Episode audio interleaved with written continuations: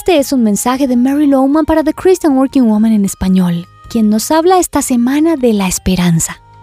Son por lo menos tres veces que en los salmos leemos, ¿por qué voy a inquietarme? ¿Por qué me voy a angustiar? En Dios pondré mi esperanza y todavía lo alabaré. Él es mi Salvador y mi Dios. Casi puedes ver cómo el salmista se ve a sí mismo, se mira a sus ojos y se dice, ¿qué te pasa? ¿Por qué te preocupas? Recuerda, debes colocar en Dios tu esperanza. Lo que pasa es que cuando quitamos nuestra mente del Salvador, cuando nos enfocamos en nosotros mismos, en nuestros fracasos, en nuestros problemas, en nuestros errores, perdemos la esperanza. Así que, si necesitas esperanza en tu vida, comienza recordando el Salmo 42.5. Memorízalo y saca todos esos pensamientos negativos que llenan tu mente con desesperanza.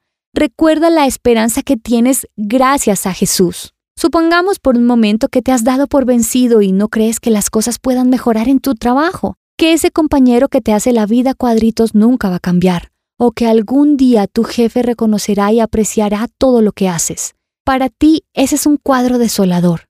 Necesitas esperanza cuando estás perdiendo tu motivación para trabajar duro y hacerlo con excelencia. ¿Qué puedes hacer? Pues hablarte del mismo modo que lo hizo el salmista.